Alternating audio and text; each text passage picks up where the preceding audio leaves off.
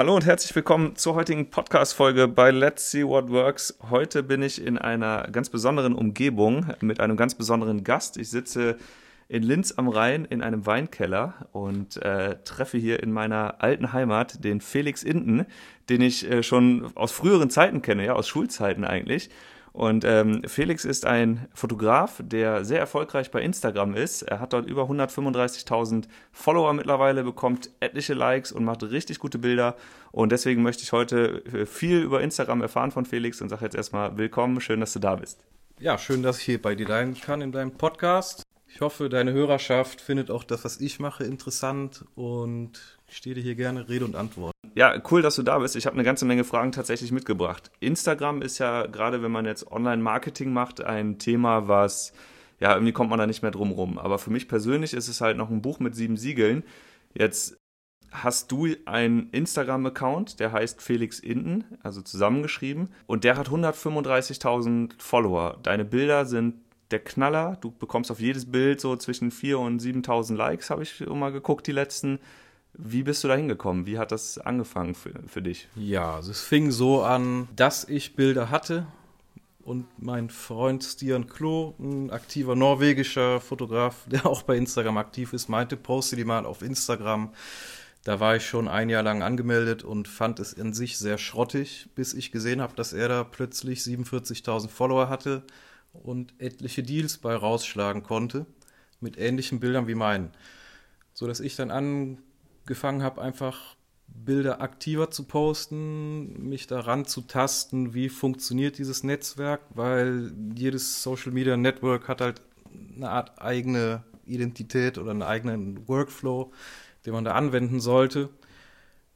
Hab dann gemerkt, dass das Ganze sich schneller entwickelt, wenn man sich ähm, aktiv engagiert oder auch mit anderen Menschen engaged, die Interesse an dem zeigen, was man selber so macht. Hab dann gemerkt, dass man lieber regelmäßiger posten sollte. Hab plötzlich die Hashtags bemerkt, dass sie eine Auswirkung haben. Und so hat das das Ganze eigentlich seinen Lauf genommen, bis circa 2016 ähm, eigentlich der größte Teil meiner Follower so zustande gekommen ist. Vor der Einführung des Instagram-Algorithmus, den ihr bestimmt alle schon mal gehört habt. Wann genau hast du angefangen ähm, mit Instagram und was war jetzt 2016 anders als davor und wie hat sich das nach 2016 für dich entwickelt? 2016 war das Jahr, wo ich wirklich aktiv mindestens dreimal die Woche Bilder gepostet habe. Halt auch wirklich pro gepostetes Bild mindestens ein bis zwei Stunden da reingesteckt habe, mit den Leuten zu kommunizieren. Und so nach und nach konnte man zu der Zeit noch wirklich sehr einfach Follower generieren, bis zu 1000 die Woche ohne Flunkereien, Bots oder andere Spielchen. Was allerdings irgendwann eher zum Erliegen gekommen ist und mittlerweile ist es wesentlich schwieriger, das noch auszubauen. Damals, 2016, was denkst du, war ein Erfolgsfaktor für dich? Warum hat das damals sehr gut funktioniert? Hast du äh, einfach äh, besonders schlaue Kommentare geschrieben oder warst du einfach zur richtigen Zeit am richtigen Ort? Wie kann man das beantworten, dieses Phänomen? So 2016 war ich schon eher bei den Spätzündern. Einige waren da schon drei Jahre aktiv am Posten und haben ihre Profile da schon aufgebaut. Das sind jetzt Jungs, die teilweise Millionen von Followern haben, wo man heutzutage nur noch sehr schwer hinkommt auf normalem Wege.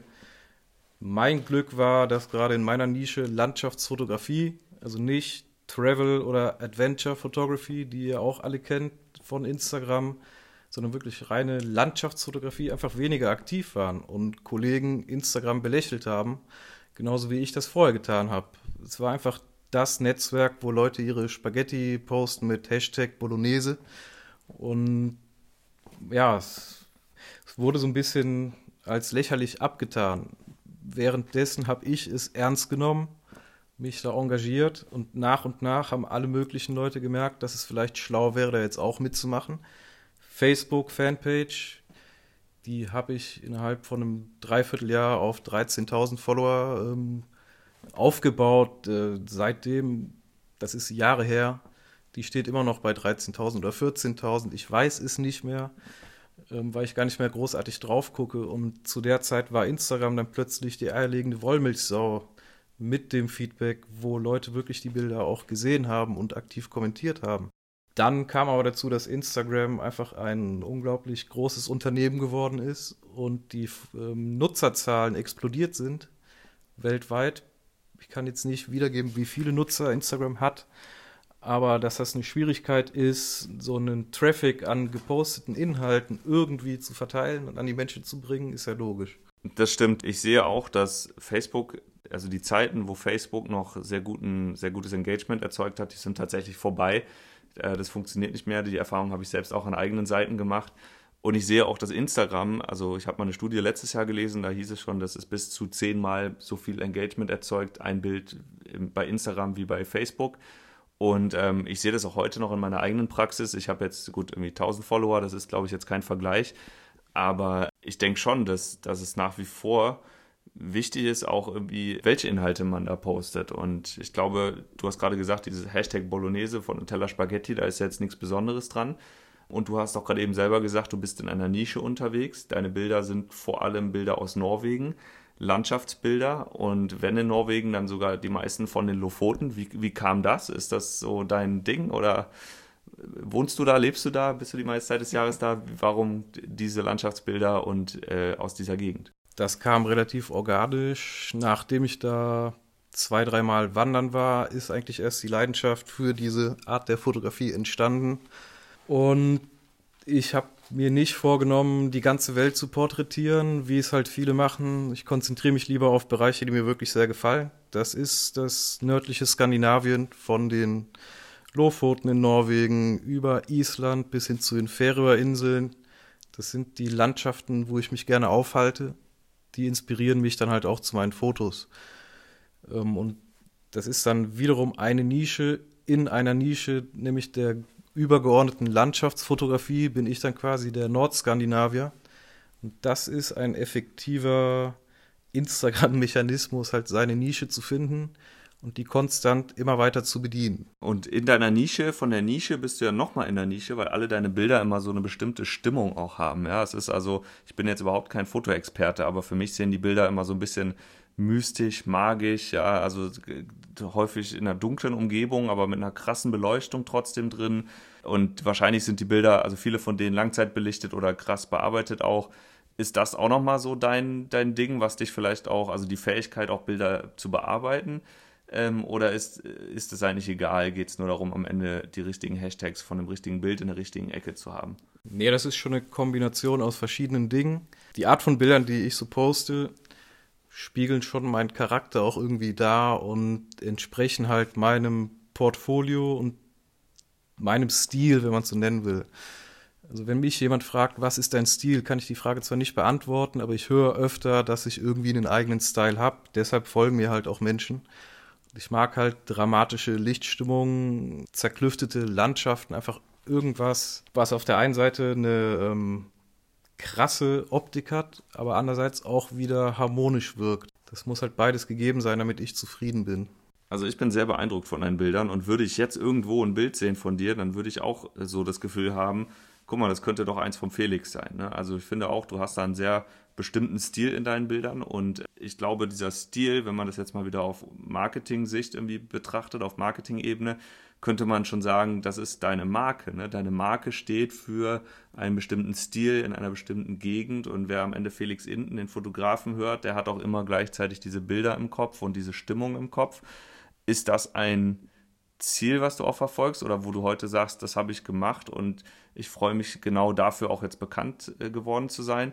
Oder war das eigentlich gar nicht dein Ziel, sondern du hast es gemacht, weil das einfach deine Bilder waren und alles andere hat sich dann irgendwie so entwickelt? Also hast du irgendwann an einem Punkt festgestellt, meine Bilder müssen diesen Stil haben, deswegen mache ich jetzt nur noch Bilder davon? Oder würdest du auch jetzt mal gerne Bilder bei Tag aus Mallorca posten? Also ich fotografiere bei Weitem nicht nur in diesem Stil und ich bearbeite auch nicht nur in diesem Stil. Das ist eine 50-50-Mischung aus Fotografie vor Ort und dann aber auch mindestens 50% Nachbearbeitung. Das ist heutzutage in Zeiten, wo jeder eine Kamera hat, jeder zweite gut fotografieren kann, Millionen Menschen richtig gut sind, Hunderttausende irgendwie erkennbar, dann kommt die technische Herangehensweise bei der Fotografie füllt das Ganze, also die reicht einfach nicht mehr aus. Jeder kann die Bilder ähnlich fotografieren wie ich wenige können sie dann ähnlich nachbearbeiten, weil es einfach nur ein Prozess ist, der sich jahrelang immer weiter ausgereift hat. Ich sehe mich da noch lange nicht am Ende. Auf der einen Seite würde ich gerne mehr Diversität zeigen können. Klingt jetzt dramatisch, aber auf Instagram ist es halt nun mal so. Also ein blauer Himmel mit einer Palmenlandschaft würde bei mir in meinem Feed nicht funktionieren. Ähm, andererseits bin ich froh, dass halt mein Lieblingsstil ansatzweise funktioniert. Daher bin ich dann doch ganz zufrieden. Kannst du für die, ähm, für die Fotonerds, die jetzt hier zuhören, äh, vielleicht mal kurz dein Setup erzählen? Was hast du für eine Technik äh, so ganz grob, mit der du unterwegs bist und welche Software nutzt du, um das nachzubearbeiten? Willst du das verraten? Ja, klar, gerne. Also ich fotografiere mit Nikon-Produkten und da im Moment mit einer Nikon D850, als Backup-Buddy eine Nikon D810 und jeweils die Top-of-the-Line-Objektive, weil ich auf der einen Seite ein Technik-Nerd bin, auf der anderen Seite ich die Fotos ja letztendlich nicht fotografiere, um sie bei Instagram in Handy, Smartphone-Monitorgröße zu posten, sondern ich würde sie am liebsten alle gerne 2,50 Meter breit drucken. Das geht mit bestimmten Kameras und mit anderen wiederum nicht. Die Kameras, die ich dann nutze, bringen wieder das Problem mit sich, dass, dass sie recht schwer und ähm, sperrig sind, so dass ich da viel in der Gegend rumschleppen muss, samt schwerem Stativ etc. Aber klar, ähm, um die Milchstraße hochwertig drucken, also fotografieren und dann drucken zu können, um die Nordlichter mit Textur einzufangen, braucht man ein gewisses Level an Equipment. Deshalb habe ich es halt auch, ja. Das ist ja sicherlich jetzt, also kann man als Hobby betrachten und sagen, es einfach kostet scheiß viel Geld, ist egal, ob ich damit was verdiene. Ähm, ist halt mein Hobby, deswegen ist es damit gerechtfertigt. Oder man sagt halt, für mich ist es ein Job, du bist ja Fotograf und verdienst am Ende damit Geld. Jetzt nehme ich mal an, dass du auch als Freelance-Fotograf schon irgendwie außerhalb von Instagram dein Geld verdienst, aber ist denn Instagram jetzt für dich ein, ein Hebel gewesen und verdienst du seitdem viel mehr oder ist Instagram für dich eigentlich nur so, ja, sagen wir so, so ein Schaufenster und eigentlich ähm, ist Business as usual bei dir. Auf der einen Seite gibt das Instagram-Profil, was ich jetzt mittlerweile habe, mir eine gewisse Credibility. Heißt, wenn ich irgendwem irgendwas erzähle, was ich so mache, Landschaftsfotografie wird von den meisten auch als Hobby etwas lächelnd abgetan. Die wundern sich dann schon, wenn sie das Instagram-Profil sehen, auch wenn ich mir da jetzt bei Weitem, weiß Gott, nichts einbilde. Aber klar, der, es gibt mir eine bessere Verhandlungsposition, wenn es um Preise geht. Und viele Brands melden sich nur wegen diesem Profil bei mir. Ich fotografiere zwar auch ähm, Architektur und Inneneinrichtungen immer wieder. Die Menschen interessiert dann wirklich nicht, dass ich bei Instagram aktiv bin. Das ist meistens Mundpropaganda von Kunden, die ich vorher schon hatte. Viele von denen kennen auch Instagram nicht oder wissen überhaupt nicht, wer ich da so bin aber im Bereich, ähm, wie du schon mal angesprochen hast, Influencing etc., da geht es natürlich dann schon um das Instagram-Profil, so dass sich mit den Jahren da schon diverse Vorteile ergeben haben. Nochmal ganz kurz zurück zu dem Thema Instagram-Kanalaufbau. Du hast ja gesagt, seit 2016 hat sich da einiges getan. Du bist jetzt nicht mehr so stark gewachsen äh, wie damals, aber heute hält sich die Größe und ist nach wie vor eine gute, eine gute Größe. Wenn du jetzt sagst, Instagram ist für dich so wichtig, also so eine Art Visitenkarte, so habe ich es jetzt auch verstanden. Ne? Die Leute gucken sich das an, kommen dann zu dir. Wenn das so wichtig ist, warum baust du da jetzt nicht weiter aus? Du hast ja auch gesagt, du benutzt keine Bots. Ähm, das Wachstum ist so, stagniert so ein bisschen. Ne? Es geht natürlich weiter, aber sehr viel langsamer als noch damals warum denkst du oder warum investierst du nicht mehr Zeit da rein, um wieder dieses Wachstum voranzutreiben? Sind 130.000 genug oder wären 260.000 doppelt so gut? Da kommt dieser Punkt zu tragen, dass man heutzutage einfach wesentlich mehr dafür tun muss, um da organisch zu wachsen. Und auch das Alter vom Account eine gewisse Rolle spielt. Also ich bin da jetzt schon jahrelang angemeldet, müsste jetzt ein wesentlich mehr Zeit reinstecken, diesen Account noch weiter wachsen zu lassen, als jemand, der jetzt zum Beispiel frisch angefangen hat. Keiner weiß das so wirklich, niemand weiß, was der Algorithmus, der Böse bedeutet, aber man merkt halt gewisse Muster. Und es sind Accounts, die zum Beispiel, wie ich, schon von Instagram selber geteilt wurden, kriegen einfach auf einen Schlag mal gut und gerne 10.000 Follower in einer Woche obendrauf diese Menschen nutzen nach drei Wochen, vier Wochen teilweise überhaupt nicht mehr die App und dann hängen sie bei dir in deiner Followerzahl als sogenannte Ghost-Follower. So, die ziehen dein organisches Engagement unter Umständen runter. Dann müsste man das bekämpfen, indem man halt meinetwegen drei Bilder am Tag postet. Aber die Art der Fotografie, die ich poste, dauert dermaßen lange, bis ich ein Bild fertig habe. Das sind teilweise sechs, sieben Stunden Nachbearbeitung, sodass ich nicht mehr hinkriege, täglich immer wieder hochwertige Bilder zu posten. Gerade auf Instagram erzieht man sich seine Followerschaft mit den Jahren, die man ihnen Bilder präsentiert. Heißt, ich kann keine Klasse B posten. B-Ware wird sofort, also es funktioniert einfach nicht. Und deshalb, ähm, nicht zuletzt durch die Geburt meiner zwei Kinder, habe ich es etwas zurückgestellt.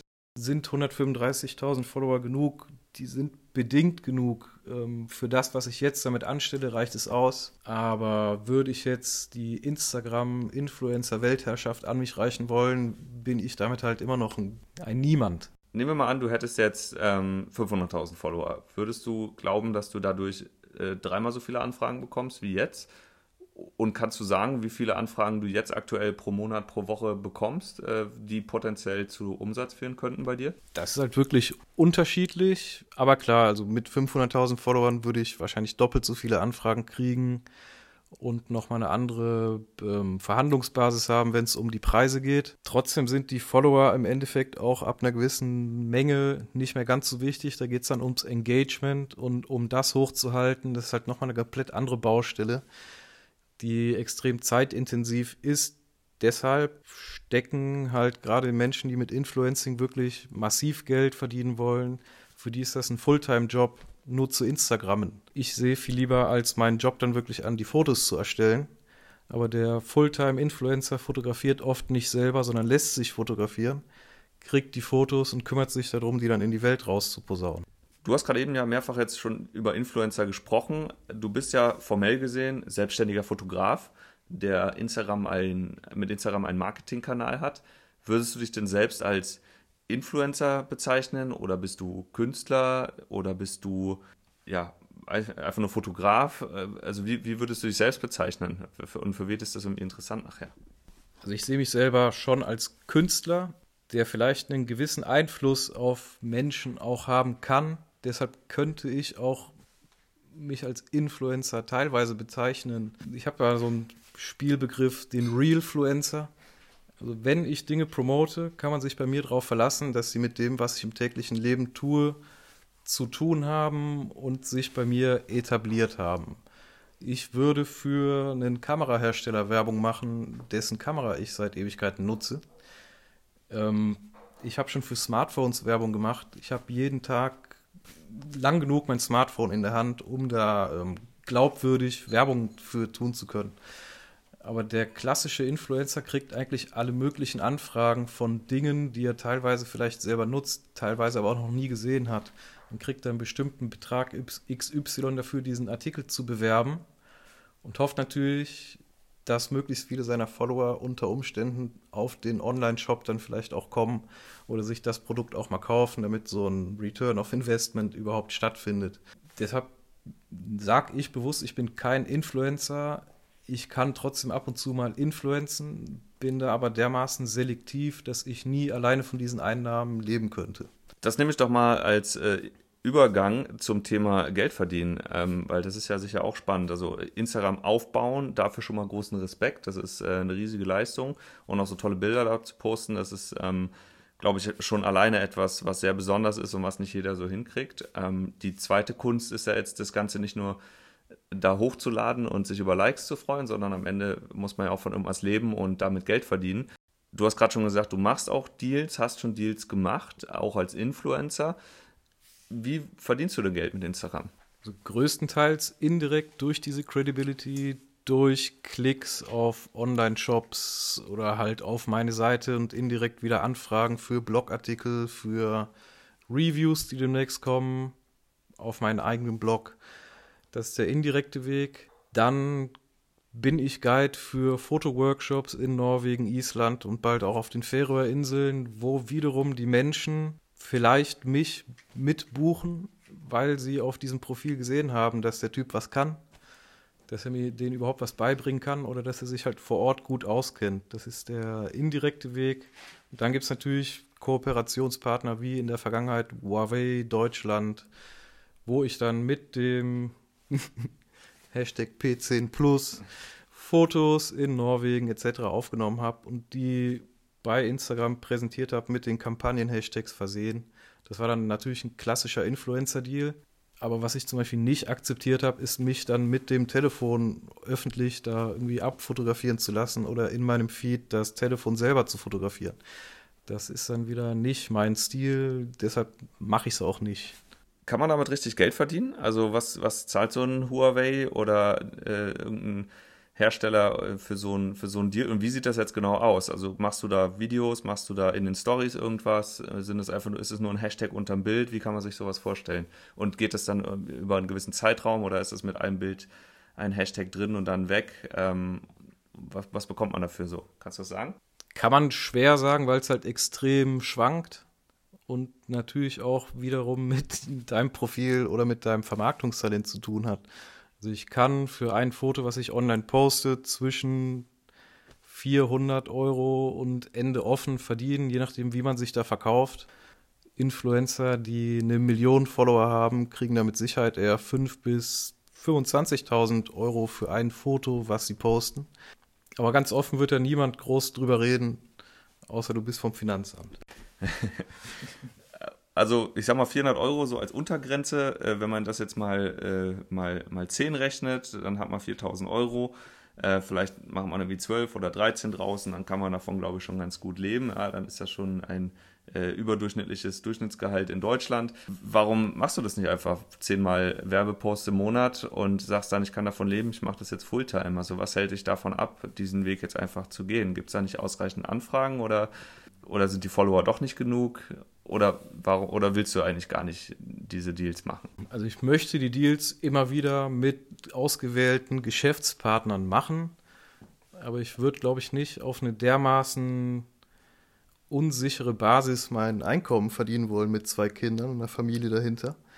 Denn Instagram ist einfach nur ein, ja, ein Seitenarm von Facebook heutzutage. Man weiß nie, wie lange das überhaupt noch funktioniert.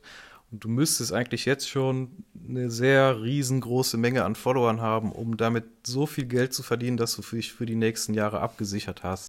Da gibt es mit Sicherheit etliche, bei denen das so läuft. Etliche Bekannte und Freunde von mir machen das halt auch genauso, dass sie zehn Anzeigen im Monat raushauen. Ich bin so ein Gefühlsmensch und habe mich bei diesen ganzen Werbedeals nie zu 100% persönlich drin entfalten gesehen, entfaltet gesehen.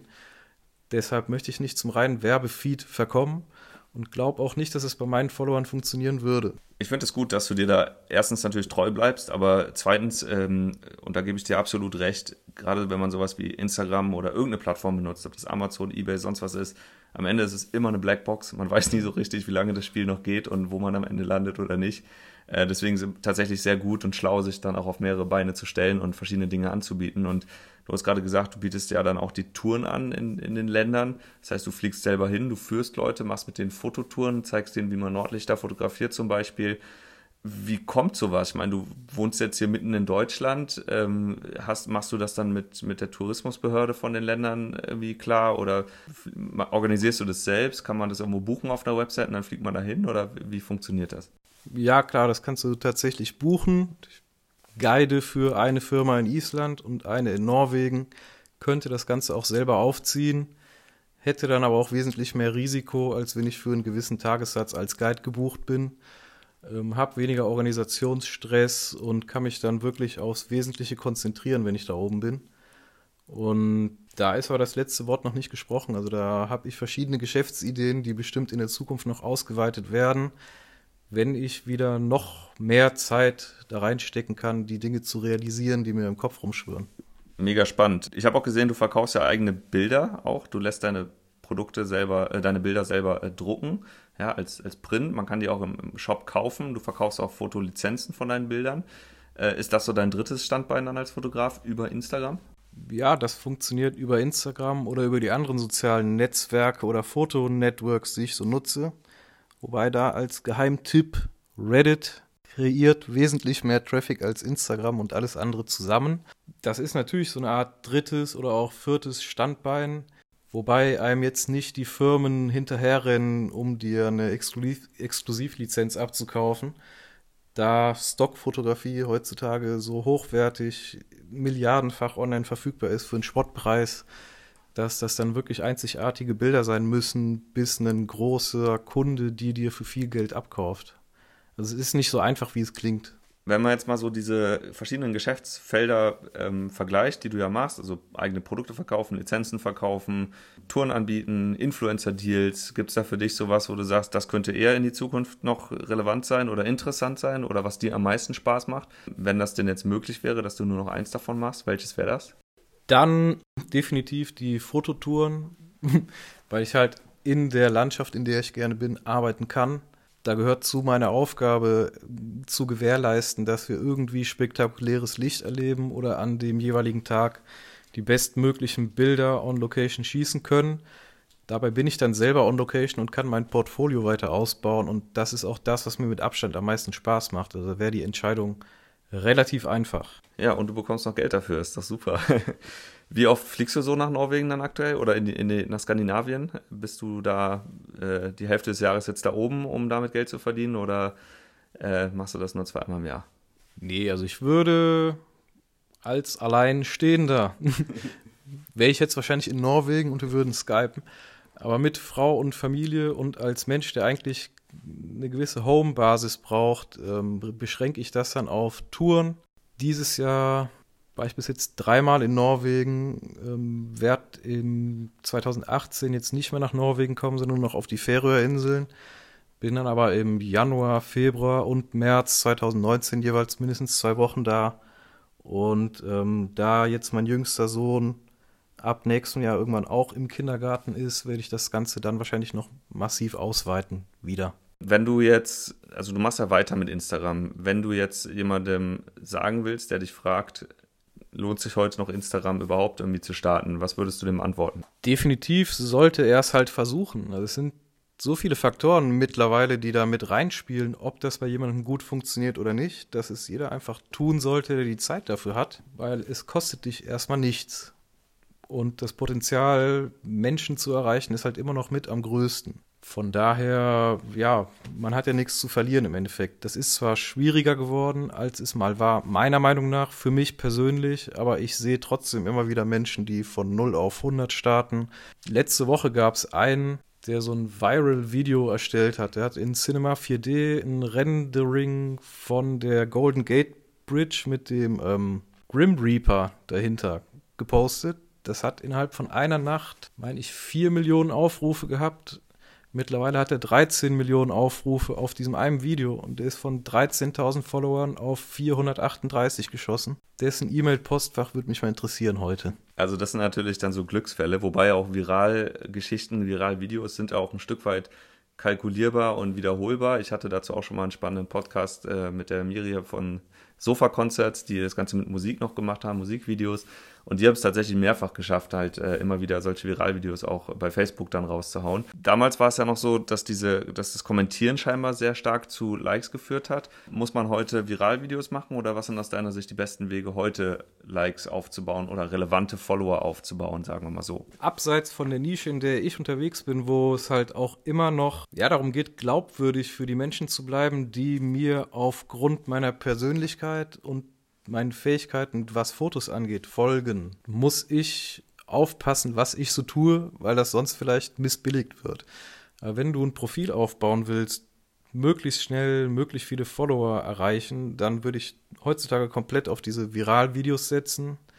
Katzenfotos, alles, was halt online irgendwie explosiv ankommt und dann ab einer gewissen Größe vielleicht langsam anfangen, den Feed umzustellen auf das, was du am Ende vertreiben willst. Da kommen halt auch die Bots und dieses ich nenne mal Paid Engagement etc. alles mit dazu. Als Fotograf, dem den Menschen halt auch mögen, weil er gerade real ist, kann ich diesen Weg nicht gehen und will es auch aus Prinzip nicht. Aber wenn du eine Marke aufbauen willst, deine Brand oder ein wenn du von Anfang an das Ganze nur zu Geschäftszwecken aufbaust, dann wäre wahrscheinlich der schlauste Weg erstmal botten bis 20.000 Follower, dann virale Videos klauen ohne Ende, posten und ab einem gewissen Punkt halt deine eigentliche Botschaft anfangen da einzuschleichen und dann drauf zu hoffen, dass von diesen Menschen, die ziemlich schnell auf deinen Feed aufgesprungen sind, halt viele übrig bleiben, die dann auch an deinem Produkt Interesse haben. Also das kann auf jeden Fall eine Strategie sein und ich glaube auch so externe Traffic-Quellen sind da wahrscheinlich auch nicht so verkehrt. Du hast vorhin gesagt, Instagram hatte ich mal gefeatured oder wenn ich irgendwelche großen Seiten, großen Magazine featuren, Vielleicht hast du auch nach diesem Podcast jetzt auf einmal 100.000 mehr Follower, man weiß es nicht. macht das, aber sowas macht wahrscheinlich auch Sinn, ne? wenn man da noch außerhalb von Instagram ähm, versucht, den Traffic aufzubauen und dann halt gezielt auf das Profil zu lenken. Machst du sowas auch und für wie sinnvoll hältst du sowas? Ja, also gerade am Anfang, wo ich dann mal, ich sag mal 30, 40.000 Follower hatte, war das natürlich schon was Besonderes. Also die hatte ich auf Facebook nicht mit meiner Fanpage, die hatte ich auf anderen Foto- Networks halt auch nicht. Dann habe ich natürlich dieses Instagram-Profil auch nach außen getragen und möglichst vielen Menschen irgendwie präsentiert. Von denen sind mir dann auch wiederum viele gefolgt aber das ist, glaube ich, ein bisschen zum Erliegen gekommen. Ähm, das, was auf jeden Fall Sinn macht, ist, so viele Möglichkeiten, wie dir zur Verfügung stehen, zu nutzen, um Menschen auf dieses Profil zu bringen, klar. Und wenn du dabei irgendwie die Möglichkeit hast, viral zu sein, umso besser. Das ist halt die Riesenmacht des Internets durch diese Viralität heutzutage. Und irgendwie Methoden nutzen, um das aufzubauen, heißt das für dich auch, dass Bots in Ordnung sind mittlerweile oder verpönst du die? Das ist witzig. Also ich persönlich für mein Profil würde sie halt nicht nutzen, weil das einfach nach hinten losgehen würde. Aber ich weiß, dass große Marken etc. das als Mittel nutzen, um überhaupt ihre Instagram-Kanäle aufzubauen. Und damit hat auch niemand ein Problem. Nur in der Zunft, in der ich unterwegs bin, haben halt eigentlich die meisten damit ein Problem. Wenn ich jetzt schlau wäre und ein sehr guter Geschäftsmann, der ich wahrscheinlich absolut noch nicht bin, würde mich das Ganze nicht interessieren, wer da was über mich denkt, ähm, wer mich dann nicht mehr real findet. Dann würden mich die nackten Zahlen interessieren und da wäre ich wahrscheinlich wesentlich besser dran, wenn ich jetzt mir Follower kaufen würde und wenn sich Menschen dann wundern würden, dass das Verhältnis von Likes zu Followern irgendwie komisch ist, würde ich mir noch ein paar Likes oben drauf knallen und wenn nötig auch noch Kommentare. Das geht ja heutzutage wunderbar für ein paar Euro. Aber im Endeffekt verkaufe ich ja nicht nur mein Profil, sondern auch mich selber. Und wenn mich eine Marke mit etwas beauftragt, möchte ich denen nicht nur Ergebnisse, die aus Kuala Lumpur und Timbuktu liefern, die im Endeffekt überhaupt kein Return of Investment haben. Also ich denke auch, dass da immer mehr Agenturen für Influencer immer genauer drauf gucken, was da alles abläuft. Und das ist kein ja, kein, kein sustainable way, meiner Meinung nach. Wenn man das kurzfristig machen will, alles gut. Aber ich will halt, selbst wenn Instagram irgendwann nicht mehr akzeptiert ist oder überhaupt nicht mehr funktioniert, will ich immer noch Felix Inden sein, den Menschen kennen und dem Menschen was abkaufen. Und da habe ich keine Lust, mir den Ruf irgendwie zu ruinieren mit den Methoden, auch wenn es vielleicht schlauer wäre, wer weiß. Ich glaube, in einer Welt, wo wirklich heutzutage jeder ja Influencer ist und wo man mit Bots und anderen äh, Methoden schnell zu vielen Followern kommt, ist so eine Marke zu sein und eine Authentizität zu haben, ist halt super wichtig und ist, glaube ich, auch der einzige Weg, nachher langfristig was zu haben. Ne? Die Leute kommen zu dir, weil sie eben Felix Inden wollen und deine Bilder wollen und nicht, weil sie da gerade ein Profil gefunden haben, was halt 130.000 Follower hat. Ich frage mich das sowieso manchmal, da sehe ich halt irgendwelche Leute, die posten irgendeinen Humbug und kriegen halt wirklich einen Haufen Likes da drauf und ähm, vielleicht bin ich in dem Moment einfach nicht Zielgruppe, aber vielleicht sind da auch irgendwie ähm, irgendwelche shady Methoden im Spiel. Was ich mich aber immer frage, ist, so was ist die eigentliche Motivation dahinter? Und wenn man aber sagt, ich bin in erster Linie äh, Künstler, Fotograf, äh, professioneller Dienstleister, und für mich ist es ein Marketingarm und alles, was ich verkaufe, ist, ist jetzt nicht Instagram selbst. Ja, ich nehme das mal mit so als Influencer-Deal, aber eigentlich bin ich der Typ dahinter. Und wenn Instagram morgen abgeschaltet wird, dann existiert dein Business wahrscheinlich noch weiterhin. Und ich glaube, das ist auch etwas, was ähm, viele Influencer dann früher oder später noch zu spüren bekommen werden. Und ähm, was, was auf jeden Fall eine Herausforderung sein wird, wenn man kein eigenes richtiges Produkt hat. Und das hast du ja, das sind ja deine Touren, das sind deine Bilder. Und ähm, damit wünsche ich dir auf jeden Fall weiterhin viel Erfolg und ich hoffe, dass du noch ganz, ganz viele mehr Kunden bekommst. Äh, vielleicht auch den einen oder anderen jetzt über äh, diesen Podcast. Eine letzte Frage habe ich noch, bevor wir dieses Gespräch ähm, beenden. Wie viele Story-Views hast du, wenn du eine Story machst, pro Bild? Und wie viel Zeit kostet es dich, da mit den Leuten zu engagieren? Das ist wirklich stark unterschiedlich, je nachdem, wie aktiv ich bin und je nachdem, was für Content ich dann zeigen kann. Also wenn ich hier gerade im Rheinland zu Hause bin, kriege ich weniger Views, als wenn ich schon die zweite Woche auf den Lofoten unterwegs bin und täglich meinen ganzen Tag damit dokumentiere. Da geht es ja für mich dann vor allen Dingen darum, die Spots zu zeigen und vielleicht Menschen, die gerade dabei sind, mich filmen zu lassen beim Fotografieren.